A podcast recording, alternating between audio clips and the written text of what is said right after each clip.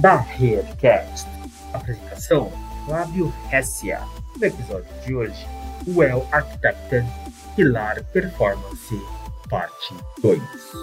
E hoje a gente vai continuar falando sobre performance. Rapidamente, eu vou só repassar o que a gente passou lá na primeira, né? Então a gente falou sobre os princípios de design da AWS, né? Então, que, isso aqui é uma coisa meio que, que genérica ali do Architected, né? De tá, tá incluso em todos. Depois a gente traz aí quais são as definições, né? Que é a, a quais são os, as subdivisões, vamos dizer assim, né? Os capítulos dessa, desse livro. É, e a gente tem seleção de tecnologia, revisão, monitoramento e trade-offs. Nós passamos por seleção de tecnologia, né? Onde a gente falou sobre instâncias, elasticidade, container, função como serviço. Falamos sobre na seção de tecnologia com relação a disco, qual disco utilizar. Então vejam lá o vídeo que tem bastante coisa legal. Falamos sobre banco de dados, né? Sobre banco de dados, qual banco utilizar, qual banco não usar em cada situação, né? E como garantir performance para os bancos de dados, isso é muito importante também, né? Como escalar esses bancos de modo que é, é, é muito comum quando a gente está falando de performance nada em cloud, né? E na AWS e em outras clouds também, a gente falar de alto de, de escalabilidade, né? Porque né, eu não consigo atender performance se eu não consigo crescer sob demanda. E aí entra a história que o Cris falou do custo, né? Porque o custo está muito envolvido com a performance, porque se eu comprar a performance para atender tudo sempre, meu custo vai ficar muito alto. Então eu tenho que atender a performance de um jeito que eu consiga ter é, a quantidade de grana que eu possa pagar versus a quantidade de performance que eu preciso para rodar a minha aplicação, né?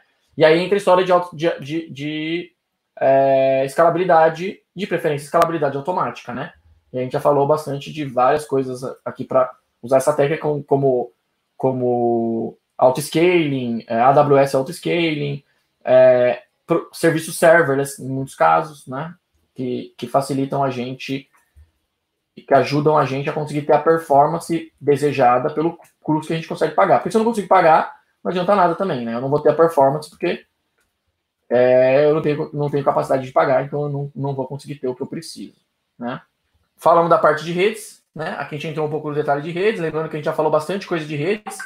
É, depois a parte de revisão, revisões constantes, né? então a gente entrou aí, a gente já chegou a falar de revisões constantes, e aqui a gente parou, né? Então, ainda em revisões constantes, análise foi onde a gente parou, né? Onde a gente falou ali de, de, bench, de benchmark, de teste de carga, de simulação, né? Que a gente começou a falar um pouco mais sobre a questão de não só fazer testes periódicos, mas também fazer testes integrados, né? Testes de, se possível, testes de cargas integrados. Aí a parte de Canary Deploy ou de Blue Green ajuda, porque você consegue, em tempo de deploy, ter um ambiente disponível para fazer teste enquanto o outro enquanto o outro está em produção, né? E esse tipo de coisa. E a gente veio até aqui, beleza? Depois, a gente começa a entrar é, no ponto, no, no, próximo capítulo do, do Architect de Performance, onde a gente fala de trade-off, né? Onde a gente começa a falar assim, é, existem aplicações e, e, e, isso seja open source, seja na AWS ou não seja, lembrando que o Architect pode ser aplicado em outros workloads, né? É, muito tranquilamente. É claro que sempre faz alusão ao produto e serviço da AWS, porque a AWS que escreveu. Para quem não sabe, a Azure lançou um carinha, vou até compartilhar aí com vocês é, o link. Lançou um carinha muito parecido, só que tem um nome diferente, né? Ele chama Azure Well Architected. Então, no, é, no, nesse caso, dei a criatividade de mudar o nome mesmo, só mudou para Azure. Então, vou compartilhar, o que é legal também, porque aí faz alusão a produtos e serviços da própria da própria Azure, né? Então, ele vai, ele vai meio que referenciar, falar, para resolver esse problema você usa esse produto, para resolver esse problema você usa esse produto, né? É, e aí, o que, que acontece? Esse capítulo de trade-offs, ele vai falar o seguinte, ele vai falar quando é, nós precisamos agora é, não simplesmente definir as tecnologias, como a gente falou na definição de tecnologias, e depois na parte de análise, onde, onde a gente começa a, a, a fazer testes e comparações de um cenário com o outro tal, mas agora a gente começa a trocar coisas do tipo, o que vale mais a pena?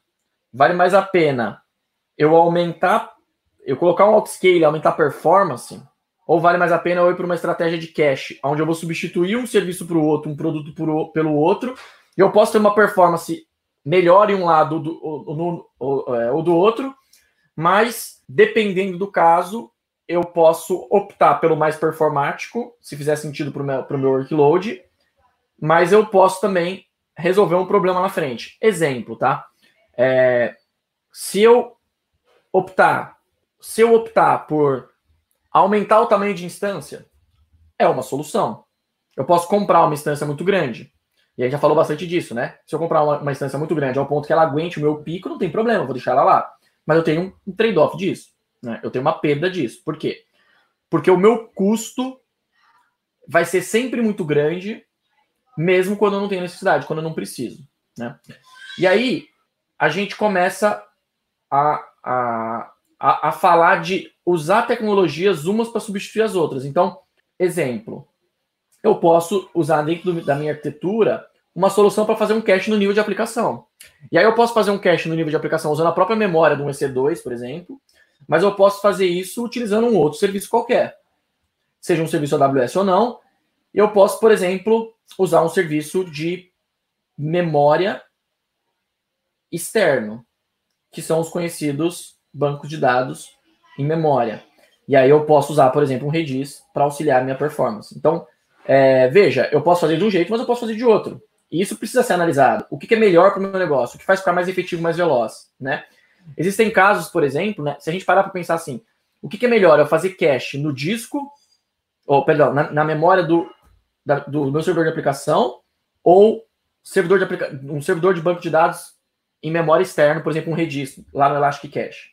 A resposta mais curta é a gente falar ah, Elastic Cache, porque a gente entende que o Elastic Cache ele, ele é mais performático do que muitos cenários mas não do que todos os cenários. Veja, por que, que eu saí da minha máquina? Então vamos voltar lá nos primórdios da computação, né?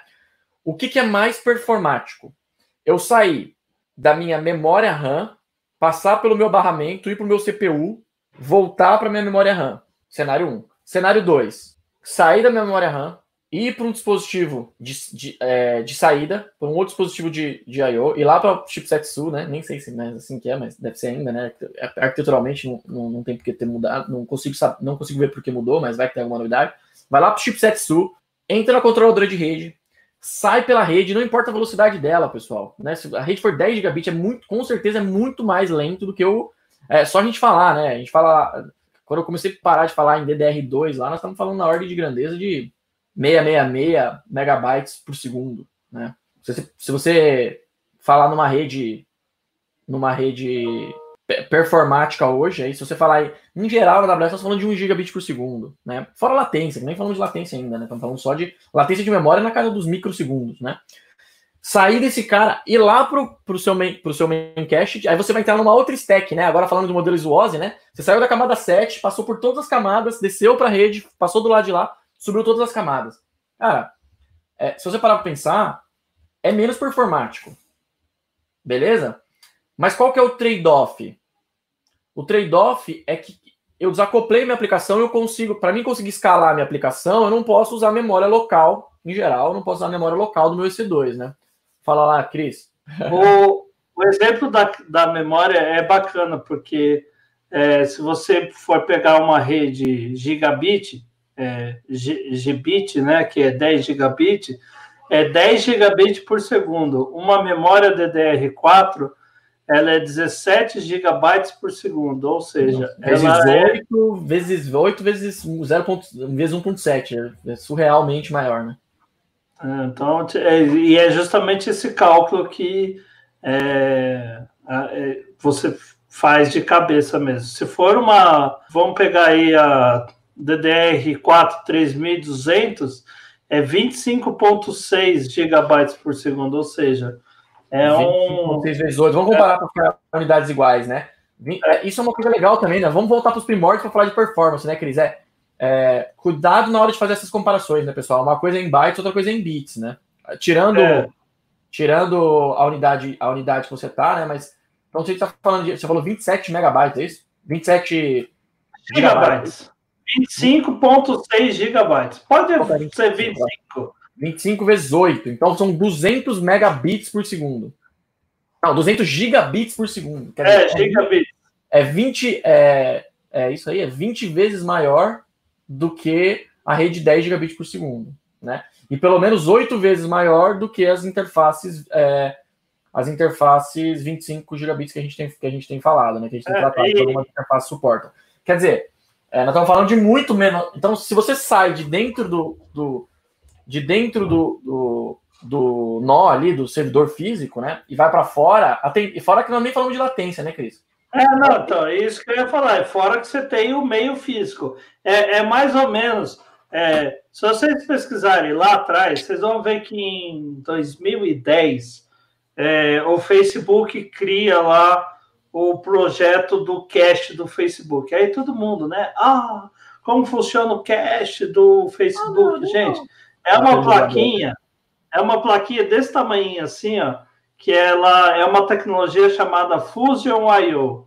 É como se fosse uns cartãozinhos de memória e é assim que funciona o cache lá do Facebook. Então, assim, é, toda essa análise de não é só a velocidade, mas o meio que está transitando o dado, né?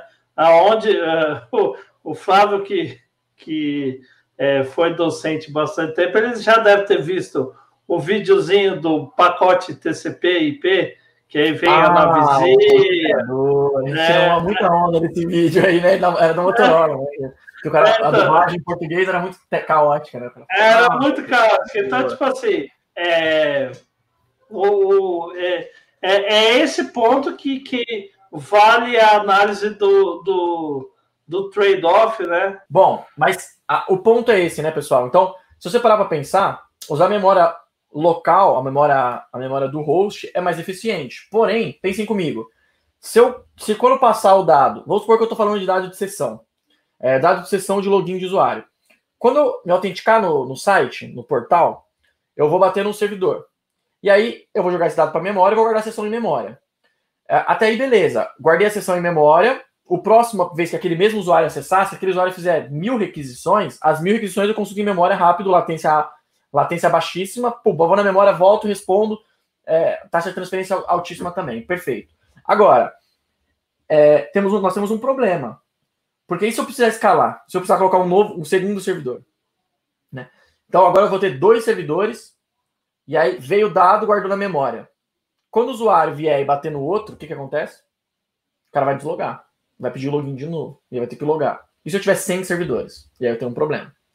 É, então veja, é, é, uma troca pela outra. O pessoal é, é, costuma pensar assim: ah, é muito mais rápido eu ter é, usar um Redis, é, um Redis, né? É muito mais rápido.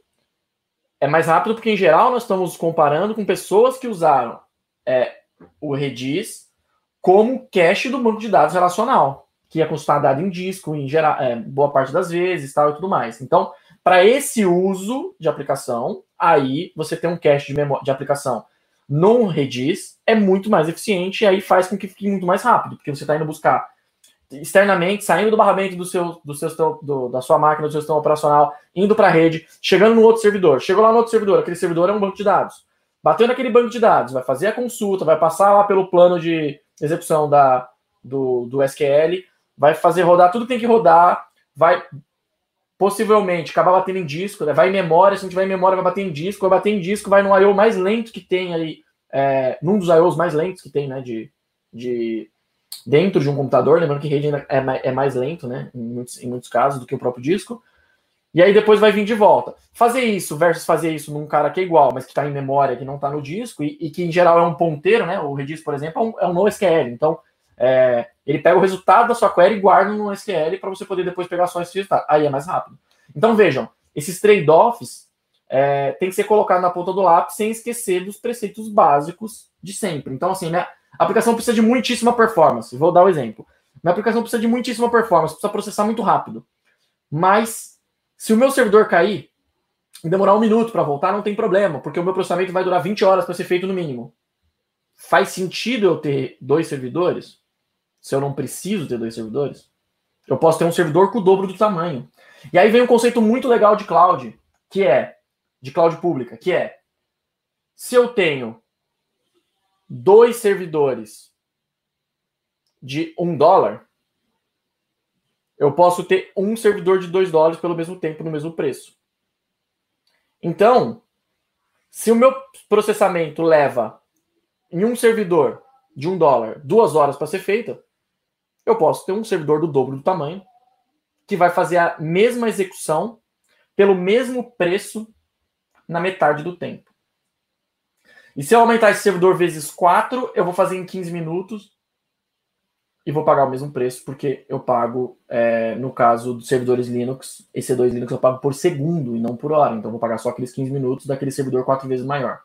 Entende? Então, esse é um conceito legal de pegar e uma coisa que faz total sentido em cloud. E o mesmo se aplica para crescimento, estamos falando do crescimento vertical, o mesmo se aplica para o crescimento horizontal. Por quê? Porque se eu tenho dois servidores que atendem uma demanda específica e a minha aplicação suporta ser clusterizada, eu posso ter dois processando agora, porque eu não tenho muito processamento. Quando eu tenho um volume muito grande de coisas para processar, eu aumento o número de servidores e eu volto o número de servidores, a gente tem a tal da elasticidade que a AWS tanto falou lá no, no começo da, da, do uso de outscaling. Né? Então, é, é, é muito importante a gente pensar nisso e ver como as coisas estão muito associadas, o preço, o tempo, o tamanho. Então, pensa comigo, se eu tenho um workload, uma aplicação que está no on-premise, que eu levo, ou que está na própria AWS, e que eu levo 20 horas para processar, eu posso pegar o maior servidor da AWS e processar isso em poucos segundos. Mas aí eu tenho que automatizar e orquestrar para que eu processe isso muito rápido e desligue o servidor imediatamente. Porque se o servidor ficar ligado sem estar com, com o recurso sendo usado, aí é prejuízo, é desperdício. Certo? É, é claro que né, vai depender, vamos ter que analisar esse workload e ver se faz sentido. É, é, se faz sentido essa, essa é, fazer a estratégia desse jeito. É, até porque tem aplicações que não suportam usar todos os CPUs, tem aplicações que não suportam, não vão usar muita memória, ou não conseguem passar de determinada quantidade de memória, e assim vai. Agora, imagina que eu já peguei a maior instância da AWS para processar. Eu estou é, dando um exemplo, pessoal, de uma carga de trabalho que não é uma carga de trabalho tradicional, como, por exemplo, um servidor de páginas web. Estou falando de um, uma renderização de vídeo, por exemplo. Então, eu estou renderizando vídeo. E aí, nessa renderização de vídeo, é, se eu pegar a maior instância da AWS, ou a maior instância da AWS que faz sentido para o meu workload, né? Às vezes eu preciso de uma instância de, com processamento gráfico, às vezes eu preciso de uma instância com mais ou menos memória, às vezes é, passar de X CPU não adianta porque minha aplicação não vai conseguir usar. Então, se eu pegar o maior tamanho de instância para processar, é, agora sim eu começo a pensar em inverter a parada e deixar horizontal. Então, aí eu começo a pensar, pera, minha aplicação suporta uma clusterização, né? Eu consigo usar um recurso onde eu vou pegar aquele meu processamento, dividir em dois e entregar para duas máquinas? Suporta. Então, pessoal, eu posso dividir esse processamento em 20 e fazer com que 20 máquinas processem a mesma coisa em uma hora. Né? E pagar o mesmo valor que eu pagaria se eu deixasse é, uma máquina processando durante 20 horas. Então, para esse tipo de coisa, eu consigo fazer com o mesmo preço um processamento que talvez levasse dias. A gente já pegou casos de clientes que levava semanas o processamento anual. Ele tinha um processamento anual. É, de georreferência e tal, uma empresa do mercado agrícola, e ele fez esse processamento demorar minutos. Né? Nesse caso, passou um pouco de hora, porque tinha, tem algumas, tinha algumas limitações ali na, na, própria aplicação que não permitia é, é, dar um salto tão grande, tinha algumas travas ali que, não, não, em função da aplicação, não permitia, mas ele chegou ali é, em menos de duas horas para fazer esse mesmo processamento que demorava semanas. Tá? Então, é importante a gente colocar na balança isso, porque a mesma regrinha não resolve tudo, né? Não tem bala de prata. Então a gente tem que analisar ali é, o que faz sentido. Com banco de dados é a mesma coisa. Então, é, eu posso usar um banco de dados que é em memória, mas dependendo do caso, talvez um banco de dados SQL faça mais sentido para mim e ele possa me trazer uma resposta mais eficiente do que é, um outro tipo de banco de dados ou, ou é, uma outra estratégia de cache. Outra estratégia de cache, ainda falando de cache, é o cache geográfico conhecido hoje como CDN, assim, né? É, em geral, CDN, apesar de dar para fazer coisas diferentes, com Route 53, por exemplo, a gente falou disso na live passada, na, na, na outra live de performance, com Route 53, com o DNS da AWS, e, e com outros serviços de DNS parecidos também, a gente consegue fazer o quê? Eu consigo fazer com que, se o usuário estiver em São Paulo, eu respondo pelo IP de São Paulo. Se o usuário estiver fora de São Paulo, eu respondo pelo IP de Norte Virgínia. E aí eu vou fazer com que os clientes que estão aqui acesse mais rápido. Né? Então, aí é uma, um exemplo de cache geográfico. É, que não necessariamente é uma CDN, né? Apesar que eu estou meio que construindo, de certa forma, uma CDN, mas a CDN é um pouco diferente. Mas aí você tem a própria CDN, que é o cache geográfico. Então, você tem ali é, o, a redução de recurso na tua aplicação, você não precisa ter instâncias grandes nem escalar, é, ou escalar menos, em função de uma estratégia de cache na frente. Então, inclusive, a estratégia de CDN, a gente já falou aqui na live que a gente falou de CDN, a estratégia de, de, de, de CDN é a estratégia mais, é, é, mais é, precisa hoje, né, mais é, funcional para a gente conseguir fazer um grande portal ficar em pé e, e, e aguentar uma, uma viralização, uma break news tal. Eu estava é, ontem e hoje trabalhando em, com uma empresa, em um grande, um grande portal de notícias, teve um, um, um problema, teve uma falha em função do auto-scaling não escalar rápido. A gente sabe disso, né? O auto-scaling não escala rápido. Né? Ali foi uma falha, foi uma, uma falha humana de configuração, mas é, bateu uma breaking news, cara, subiu muito rapidamente ali, né? E bateu ali cerca de, de 500 RPS, que para aquele caso precisava escalar e não deu tempo de escalar, porque foi do segundo 1 ao segundo 2, né? Teve notícias quentes aí nos últimos, nos últimos de ontem para hoje, né? E aí, é, qual, é, qual, qual é a solução para pegar esse tipo de coisa? É uma regra de cache mais eficiente. Naquele, nesse caso, foi, era uma falha de configuração na regra do, do, do cache que tinha sido feito na CDN. Mas o, o ponto é, se, a, se eu conseguir segurar na CDN, eu não vou impactar a performance lá de dentro. Né? E uma vez habilitado isso, é, porque. E, e uma outra coisa que é interessante dizer, é, quando eu falo de CDN, se eu fizer um cache de 5 segundos, de, nesse caso, inclusive foi um caso de, de cache de 5 segundos, mas se eu fizer um cache de 2 segundos, se eu fizer um cache de 1 um segundo, ou seja, eu vou, eu vou cachear um objeto só por um segundo, resolve o meu problema? Quem aí imagina? Respondam aí. Vocês acham que se eu pegar um, um portal, um portal que tem lá 15 mil RPS, 15 mil requisições por segundo, 50 mil RPS, se eu habilitar um cache de um segundo, vai resolver alguma coisa? Pensa comigo. Eu tô recebendo, sei lá, 50 mil RPS, beleza? Vamos supor que o meu site tenha, sei lá, é, 50 requests. Bastante. Um site você abre lá, cara, um monte de objeto vai baixar 50 objetos, beleza? Ah, o Ricardo perguntou, quantas conexões por segundo? É, conexões nesse caso para HTTP, né? É, a gente não, não é, a gente não tem muita essa relação de conexão, porque em geral a resposta é, cara, em um, dois segundos você pumba, você, você manda request e já toma de volta o objeto, né? Depende do tamanho do objeto. Mas imagina que eu tenho lá 50 RPS, muito. Então eu tenho 50, 50 requests por segundo. Então vai vir uma pancada, beleza?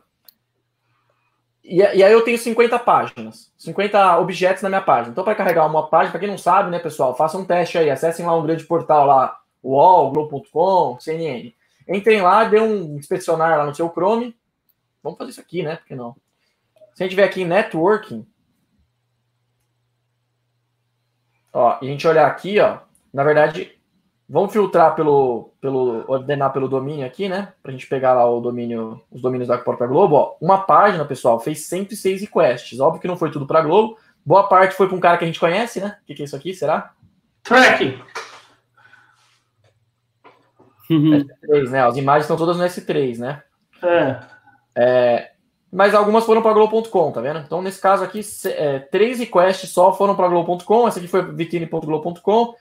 Mas vamos supor que seja 50 requests, um site, cara, com bastante requisição que bate no site. Quando. É, se eu tiver uma breaking news, por exemplo, uma página específica aqui, ó, igual essa aqui, ó. Vírus é quase como chuva, vai atingir você. O que o Bolsonaro falou aqui. Então, bati aqui, cara, vou ter lá um monte de request. Lembrando que aqui ele tá. Mas não é só uma gripezinha? Pois é. Não, não, não, desculpa, deixa pra lá, vai, vai. Se entrar nesse, a gente. Esse não é o foco da, da, é. da live. É. Exato. Então, ó, cento e poucas requests, beleza? Beleza, fez essas cento e tantas requests. O que que acontece? Se eu obter um cache de um segundo na CDN, vai bater 50 mil requisições, que vão ter mais ou menos aí é, mil pessoas por segundo tentando acessar meu site, né? Que vai ter 50 requisições, um para cada um. Mas veja, quantas vão, vão furar o cache para buscar o conteúdo na origem? Lá no servidor, por exemplo. A cada segundo, só 50 requisições, porque tem 50 objetos diferentes, aí não tem jeito, vai ter que buscar. Então o que ele vai fazer? Ele vai buscar 50 vezes, ele vai buscar os 50 objetos e vai entregar esses 50 objetos 50 mil vezes, ou, cinco, ou na verdade, mil vezes cada um, cada objeto. Então, eu vou fazer que a quantidade de PPS de, no meu, na minha origem seja de 50 RPS, que é muito pouco, né? Não é 50 mil, é 50 RPS. Todo o resto vai ser segurado no cache. Partindo do pressuposto que 100% dessa página é cacheável, né? Não pode esquecer isso, talvez não seja. Mas sacaram? Então, a partir do momento que eu habilito um cache, por mínimo que seja, eu dreno totalmente. Eu pego a minha caixa d'água inteira, ao invés de eu virar minha caixa d'água, eu ponho um caninho e faço buscar via caninho uma vez e replicar isso várias vezes, né? Entende? Então, por, por menor que seja o tempo do cache, é sim muito efetivo. Agora, não vai ficar tão, tão efetivo quanto se eu habilitar um cache um período maior, né? Se eu habilitar um cache um período maior, se eu tiver imagens grandes, esse tipo de coisa, eu vou fazer com que, cara, meu data transfer seja menor, eu tenho outras vantagens, outros, bene, outros benefícios. Porém, eu tenho um trade-off, né? Quando eu quanto mais tempo de cache, mais demora o tempo de atualização, tem que analisar muito bem se aquele objeto pode ficar cacheado todo esse tempo.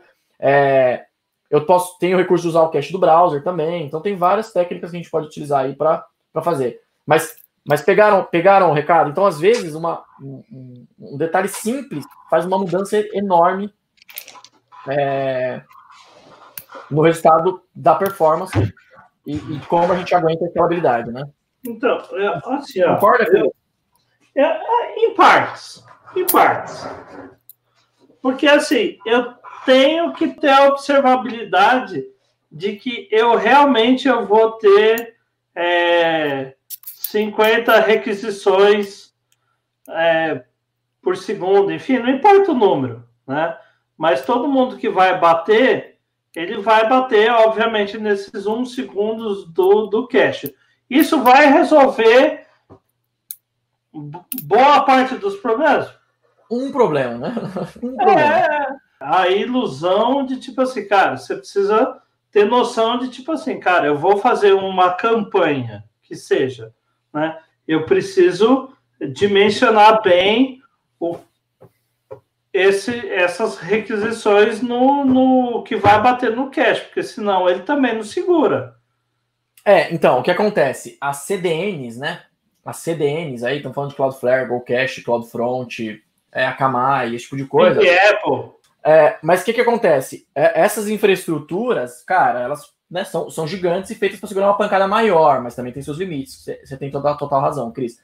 Agora, é, o ponto é, às vezes, uma estratégia de CDN, desde que a sua página seja cacheável, suas requisições sejam 100% cacheáveis, pode resolver o teu... Às vezes você está aumentando máquina, aumentando instância, aumentando recursos, e sua solução está do outro lado, né? Sim. Sua solução está do outro lado. Mas também não pode esquecer que conteúdo dinâmico é dificilmente cacheável. Então, é, se você tem um conteúdo dinâmico, fazer uma consulta de um usuário, por exemplo, é, ou um login, por exemplo, você não vai conseguir. Aí você não vai conseguir segurar na CDN, porque né, um usuário não pode logar e estar tá com, como o outro, né? Então, aí todos. E esses são os trade-offs. E um trade-off gigante da, do cache e da CDN é a observabilidade, Cris. Só lembrando o que você falou aí. Só uma, só uma coisa que você falou de CDN, eu acho que Aí volta lá a sua pergunta lá no início.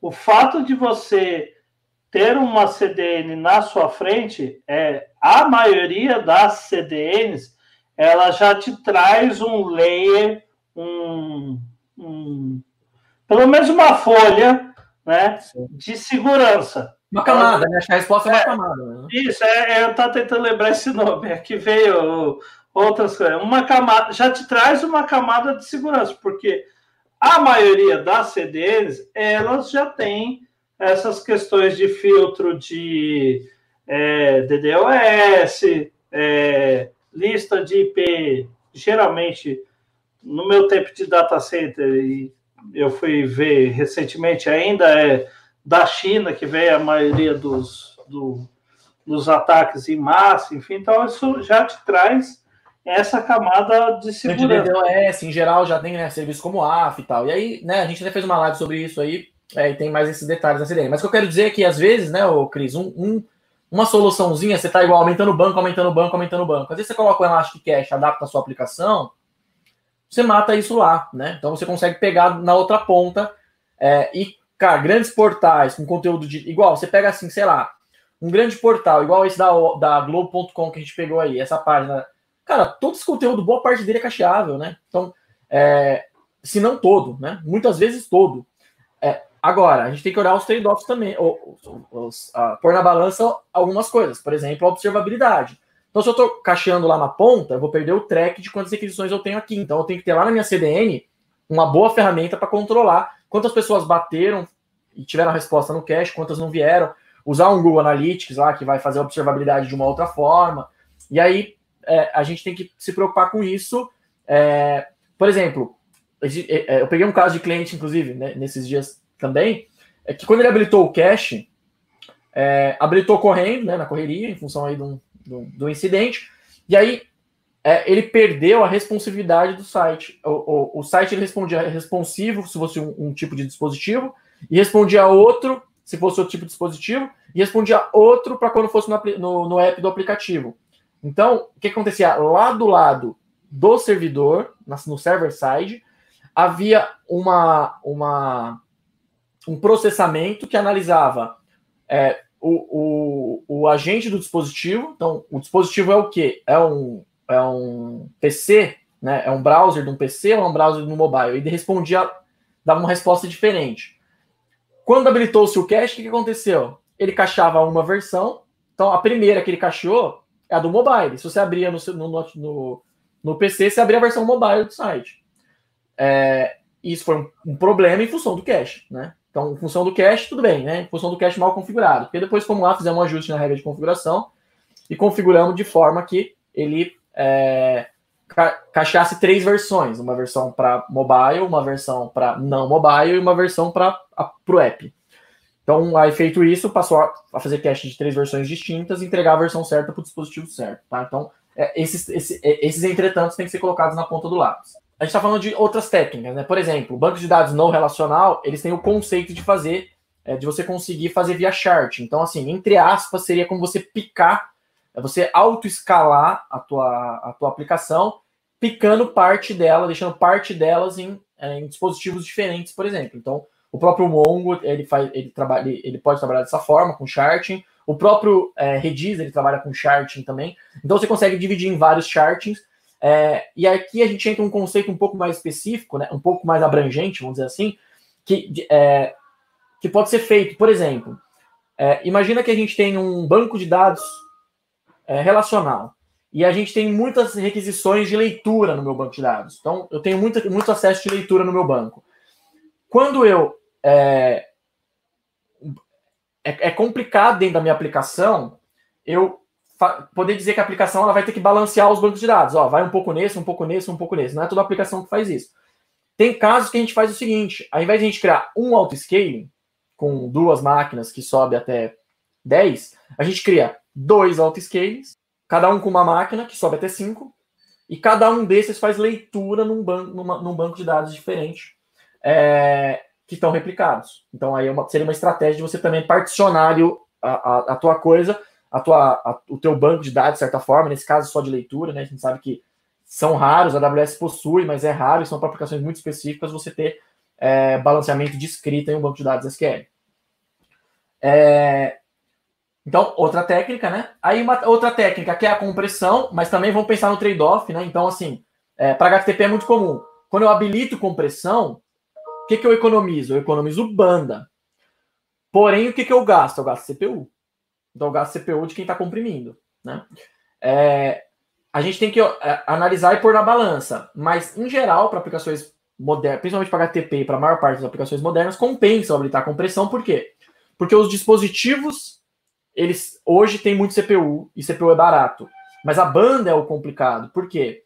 Porque né, os recursos são cada vez mais sofisticados, cada vez faz, os arquivos cada vez maiores, por exemplo, vídeo, por exemplo, streaming de vídeo, né? É muito dado sendo trafegado, e aí, se eu estou com um dispositivo, com um smartphone, que é muito veloz, ele vai conseguir comprimir, porém, o que, que é o, meu, o complicado? É o 4G, a qualidade da banda, a internet da minha casa tal e tudo mais. Então, a compressão pode ser um, um, um amigo da performance, nesse caso, sim. Mas tem que analisar aí os de um lado e do outro. E a parte de bufferização ou desacoplamento, né, pessoal? Que é o fato de eu pegar parte do meu, do meu fluxo de dados, jogar ele para um canto onde ele pode ser, ser processado e trabalhado com um pouco mais de calma, enquanto o resto e a experiência do meu usuário não para, né? É, aí, exemplo, sei lá, é, o, uma compra. Quando vou, é muito comum isso e a gente pega ainda hoje. Quando eu vou fazer uma compra, eu vou fazer uma compra lá no meu e-commerce. Quando eu faço a compra, é, em geral, é disparado um e-mail transacional de, de que faço, faço diversas validações e manda um e-mail transacional para mim falando parabéns, você fez uma compra. Imagina que eu vou fazer essa compra e quando eu vou fazer ela, ele vai validar, bater meu cartão de crédito, fazer não sei o que, fazer não sei o que, fazer não sei o que e me mandar o e-mail. E eu lá esperando na tela, é a tela aqui carregando. A barrinha lá do Chrome, né? O, o, o loading lá embaixo, carregando lá embaixo. E aí carregando, carregando, carregando. Cara, minha experiência foi um saco. Às vezes eu posso até, sei lá, é, nesse, meio, nesse meio tempo, se isso demorar. A gente sabe disso, se isso demorar 30 segundos, cara, eu abro o aplicativo aqui do, do sei lá, do Mercado Livre, procuro outro produto e já acho, já compro. Qual é a sacada? Desacoplar. Então o que, que eu faço?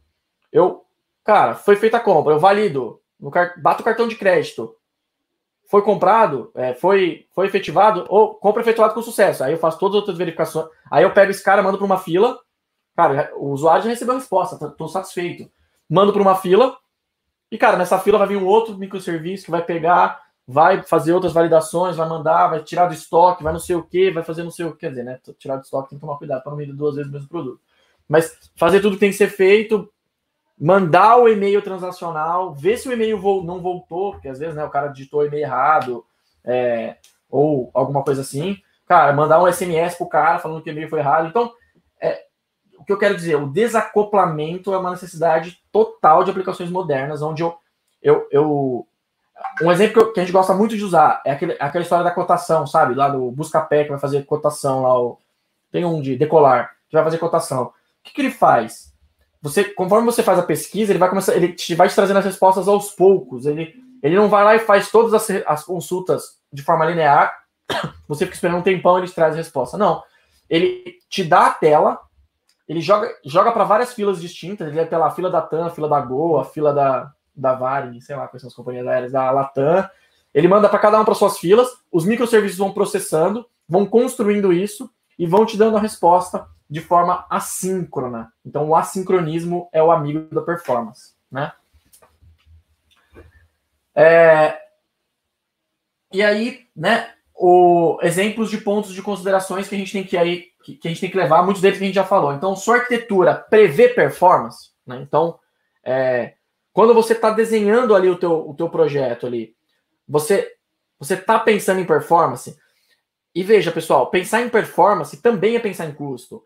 Porque é aquela história, por quanto eu vendo, quanto eu pago. Isso é um ponto muito interessante de ser feito, de ser pensado, né? A gente está com muito cliente com um problema hoje, dizendo o seguinte: Poxa, Flávio, estou desesperado, o meu custo da AWS está tá crescendo. Mas veja, quando você vende, você precisa entender por quanto eu vendo, quanto eu ganho numa venda e qual é o custo da minha venda. Ah, o custo da minha venda é dois, é um real. Qual que é o qual que é o ganho da minha venda? Ah, é 1,20. Então eu tenho que fazer essa análise entender quando eu crescer, eu vou continuar crescendo com um real por venda ou um real por requisição, seja lá como, qual for a, a ordem do seu negócio. Então é importante eu prever não só a performance agora, mas a performance em crescimento. E é isso que faz com que as clouds tenham tido tanto sucesso. É um dos motivos, né? É a possibilidade de você montar uma arquitetura que, que você consiga crescer pagando pelo que usa, independente do racional do tempo, né? Então eu não preciso fazer um grande investimento inicial. Eu posso começar no free tier e aumentando o custo ao longo do tempo. Agora, se eu não fiz essa conta de forma saudável, eu não vou conseguir acompanhar minha performance versus a entrada de grana, né? É, está analisando o tipo de histórias na definição de destaque? está acompanhando as novidades, né, as nossas lives de sexta-feira aí, para você ver, porque às vezes o que é extremamente performático, com um ótimo custo-benefício performance versus custo, hoje pode ser diferente amanhã porque sai um outro produto. E o seu concorrente pode ter visto isso e ele está pagando menos e você não. E aí ele está cobrando menos automaticamente porque o custo dele é menor, né? você está monitorando performance, né? A gente falou lá na primeira live, você está monitorando a performance dos seus workloads para garantir que o tempo de resposta em função do tempo e das mudanças, né? É muito comum a gente pegar clientes que a API externa, ou seja, o produto terceiro dele, começou a apresentar problemas. Quando ele fez o, o workload, ele viu que funcionava muito bem aquele parceiro. Ele testou, teve a resposta aceitável. Só que se você não olhar isso ao longo do tempo, aquele parceiro que era ótimo pode passar a ser ruim. E tá na hora de você. E é importante que você perceba isso muito rapidamente para você conversar com seu parceiro, entender se for um, foi um problema pontual, ou trocá-lo se não fizer mais sentido. Né? E aí, um exemplo aí de um, de um workload é, que, é, que, que para boa parte dos casos prevê performance, né? Então a gente tem aqui uma stack de deploy rolando aqui em paralelo, né? O que em geral um pouco afere, mas a gente hoje tem percebido já que é, a performance em deploy também faz a diferença, né? Então, às vezes, putz, é, é, é time to market. Então, se o meu processo de CI/CD é muito lento, é, eu não consigo colocar uma, uma, novidade, um lançamento no ar muito rapidamente. Isso pode ser um problema também. É, mas nesse caso aqui com Jenkins, então, já primeiro ponto aqui, né?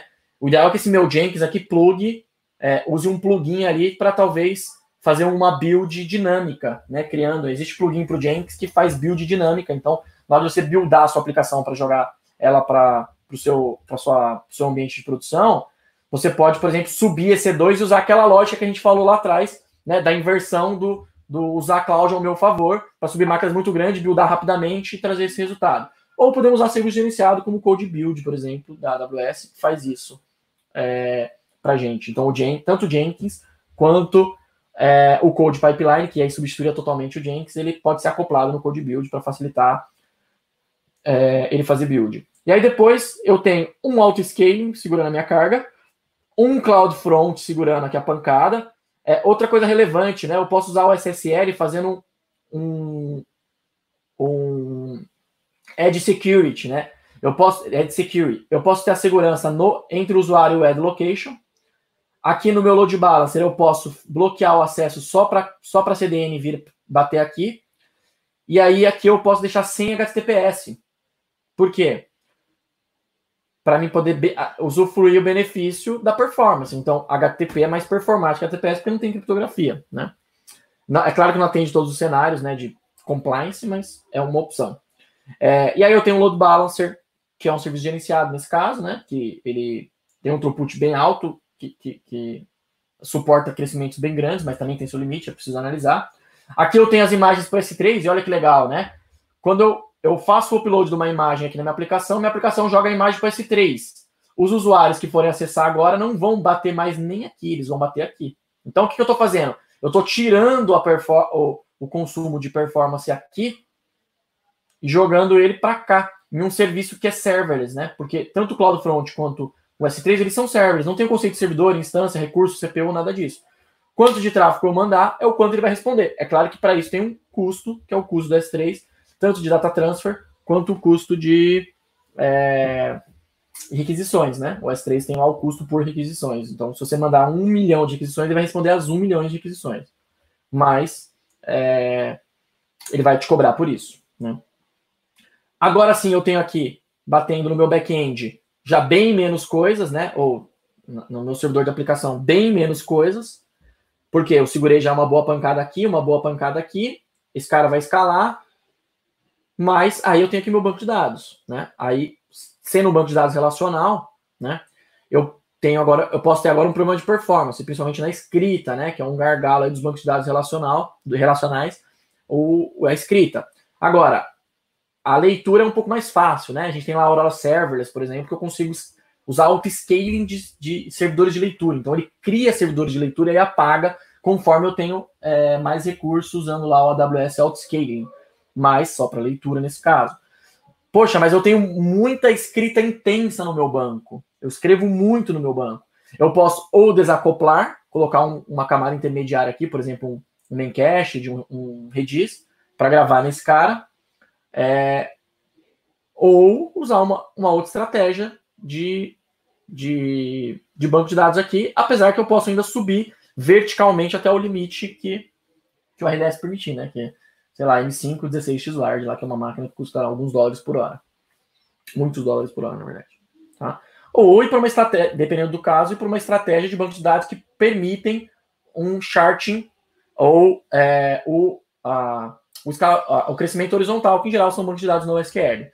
É, aí, um exemplo que a gente poderia usar aqui é o próprio Dynamo, que é serverless. Então, que a gente falou, que o Rafa falou ontem, né? Então, quanto mais requisições, é, quanto, quanto mais requisições eu fizer, eu tenho a possibilidade de pagar por requisição. Então, vai sempre respondendo a performance que eu precisar. Porém, eu vou pagar por essa performance. E aqui a gente tem um exemplo, é, um outro exemplo aqui de uma outra aplicação, inclusive a do Rafa, né? É, que aqui não está usando um banco de dados serverless, nesse caso, né? Está usando um RDS, mas poderia. E aí, nesse caso, o que, a gente tem? A gente tem uma arquitetura um pouco diferente, né? A gente tem a Pay Gateway da Amazon, que também é um serviço que pay as you go, então você não tem limitação, né? De, de, de é, ele não é um, não, ele, teoricamente, ele vai responder virtual, de forma virtualmente infinita. A gente tem funções lambda que fazem esse papel, mas substituem o EC2 nesse caso. A gente tem filas com desacoplamento, então, quando bate uma requisição aqui, né? o, o API Gateway manda para uma função lambda que manda para fila. E acontece que essas outras funções lambda vão ficar lendo e processando essas filas com um tempo menor, e pode ser até que uma função lambda dessa faça, grave no banco de forma mais, menos intensa, de forma mais, mais devagar. Então veja, olha só. Aqui é uma estratégia, pessoal, de segurar a escrita no banco. Então, nesse caso, o que, que acontece? Cara, vem um bilhão de requisições aqui. Vai subir um bilhão de funções lambda vai mandar um bilhão de mensagens na fila e depois eu tenho uma uma função lambda que está pegando devagarzinho isso aqui guardando nesse banco. Significa que esse banco pode ser pequenino. Né? Por quê? Porque não vai alterar o resultado final esperado pela minha aplicação nesse caso. Né? E aí eu tenho um back-office aqui que faz a consulta nesse banco de dados para poder pegar essas respostas. É claro que para esse negócio é, eu tenho um delay ali de alguns minutos, talvez até algumas horas para ter esse dado aqui no banco, é, atende, né? Mas a pancada quando vem aqui, ó, provavelmente aqui deve ter sistemas que estão dando murro em cima do, do, da aplicação. Se eu tivesse um SQL aqui recebendo isso na cara, fatalmente não ia aguentar. É, muito feliz de que a galera ficou aqui, né? A gente começou mais ou menos ali com a mesma quantidade de pessoas que a gente terminou, muito legal. Muito obrigado aí. É isso, pessoal. Você ouviu mais um episódio da Da Redcast, com a apresentação de Flávio Hessian. Acompanhe todos os episódios da Da Redcast nas principais plataformas de streaming.